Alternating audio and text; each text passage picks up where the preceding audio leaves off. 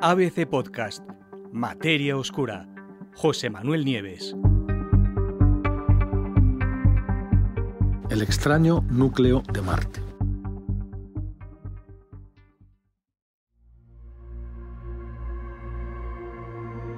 Ha pasado ya casi medio siglo desde que la primera nave humana aterrizó en Marte. Fue la Viking 1 y su histórico amartizaje tuvo lugar el 20 de julio de 1976. Desde ese momento y hasta ahora, casi medio centenar de sondas, módulos de aterrizaje, rovers, misiones orbitales, han visitado el planeta rojo. Todas con una idea central, buscar signos de agua y de vida y todas esas naves y todos esos vehículos robóticos han analizado hasta la saciedad la órbita, la composición del terreno, la atmósfera, la geología, la climatología y un sinnúmero de otras características del planeta rojo. Pues ahora, por primera vez, una misión, que se llama InSight, y además en su tiempo de descuento, ha conseguido observar ondas sísmicas viajando a través del núcleo de Marte, del núcleo interno, en el centro del planeta. Ha revelado el tamaño de ese núcleo y su composición exactas. Y eso llevará a averiguar cómo fue posible que ese planeta que se considera un hermano de la Tierra pudiera llegar a convertirse en el infierno, en ese mundo tan distinto al nuestro que es hoy. El estudio se ha llevado a cabo bajo la dirección de científicos de la Universidad de Bristol. Ha sido un equipo internacional de investigadores que utilizaron los datos sísmicos de la sonda InSight para medir eh, directamente las propiedades del núcleo marciano. ¿Y qué es lo que encontraron? Bueno, pues que está compuesto por una aleación de hierro completamente líquido, a diferencia del de la Tierra, pero que además tiene altos porcentajes de materiales mucho más ligeros, lo cual es sorprendente. Materiales como azufre, hidrógeno, oxígeno e incluso carbono. ¿Cómo es la misión InSight? Pues InSight aterrizó en Marte el 26 de noviembre de 2018 y lo hizo además en una región volcánica que se llama Elysium Planitia, muy cerca del Ecuador marciano. La misión funcionó ininterrumpidamente hasta diciembre de 2022, cuando se terminó. Pero a diferencia de otros vehículos, de otras cosas que han aterrizado en Marte, InSight nunca se movió de su sitio. ¿Por qué? Pues porque no era ese su objetivo, se trataba de un robot geofísico y sus instrumentos, los instrumentos con los que estaban equipados, eh, estaban especialmente diseñados para estudiar el subsuelo y la evolución geológica del planeta. Desde luego llama la atención el hecho de que su misión científica inicialmente se había programado para durar poco más de un año marciano, que equivale a unos dos años en la Tierra pero Insight logró sobrevivir muchísimo más, más del doble, más de cuatro años, que es, ya os digo, el doble más de tiempo de lo que estaba previsto.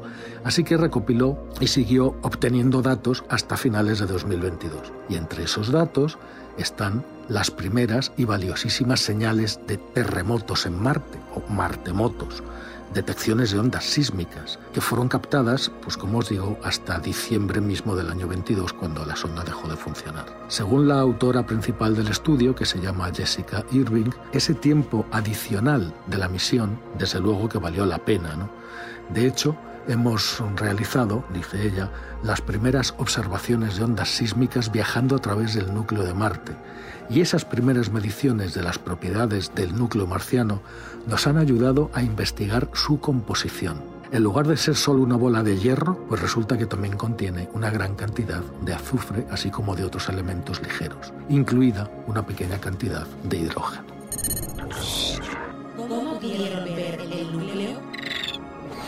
De la misma manera que lo han hecho con el núcleo de la Tierra. Ya en, en 1906 los científicos descubrieron que el núcleo terrestre aquí en nuestro planeta eh, lo pudieron observar al ver cómo las ondas sísmicas de los terremotos se veían afectadas cuando viajaban a través del núcleo. Más de 100 años después, estamos haciendo lo mismo en Marte, con InSight.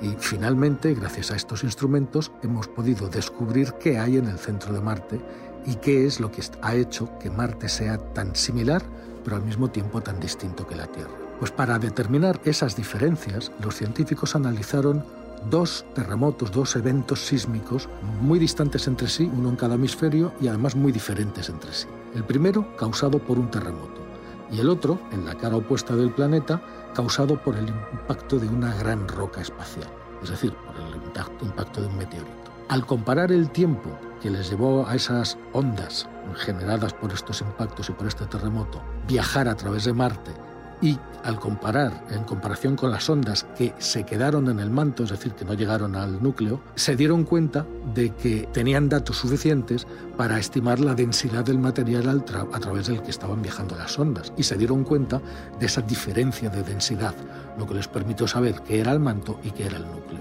Los resultados indicaron que lo más probable es que Marte tenga un núcleo completamente líquido, a diferencia de la combinación terrestre, donde encontramos, como sabéis, un núcleo externo líquido girando rápidamente alrededor de un núcleo interno sólido. Bueno, pues el radio de este núcleo marciano, entre 1780 y 1810 kilómetros, es algo más pequeño de lo que se pensaba anteriormente. ¿Qué más averiguaron los científicos?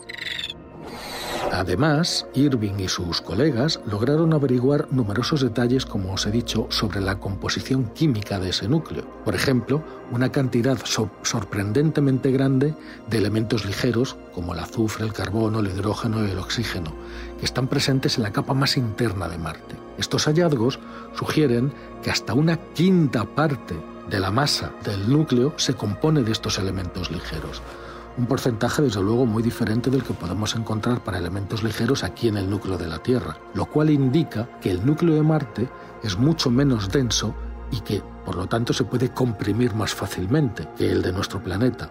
Esas diferencias apuntan a diferentes condiciones de formación para los dos mundos y ahí es donde podrían albergar las diferencias, o sea, el por qué Marte es tan distinto a nosotros. Se podría expresar de esta forma, dice uno, dice uno de los investigadores.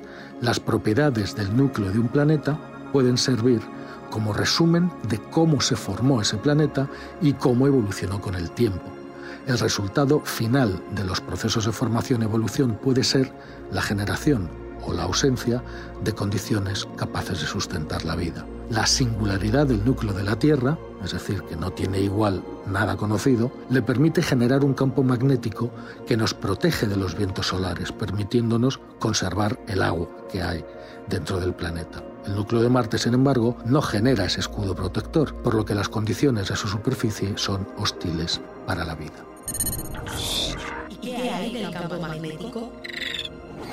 Es cierto que Marte, en la actualidad, no posee una magnetosfera como la Tierra, pero los científicos creen que es posible que en el pasado sí que hubiera un escudo magnético parecido al terrestre. Y esto lo saben por los rastros de magnetismo que aún hoy sobreviven en algunas partes de la corteza de Marte. Los autores del artículo creen que esto podría significar que Marte evolucionó gradualmente hasta sus condiciones actuales, es decir, que pasó de ser un planeta con un entorno potencialmente habitable a otro increíblemente hostil como es en la actualidad.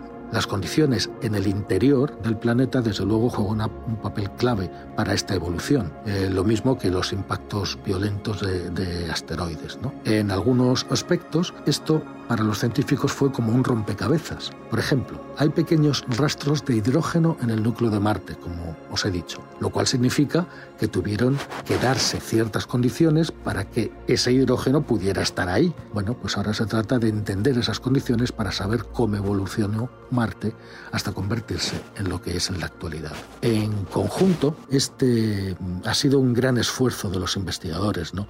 Un esfuerzo que ha involucrado las últimas técnicas sismológicas de última generación que se han perfeccionado aquí en la Tierra y al mismo tiempo eh, los resultados obtenidos por los físicos de minerales aquí en la Tierra, eh, los instrumentos que se mandan al espacio, es decir, un montón de investigadores.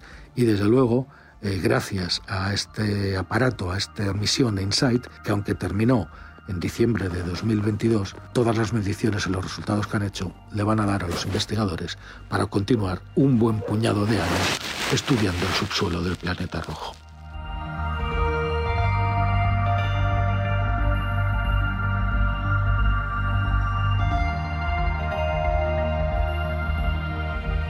Puedes escuchar todos los episodios en abc.es, iVoox, Wanda, Spotify, Apple Podcast y Google Podcast.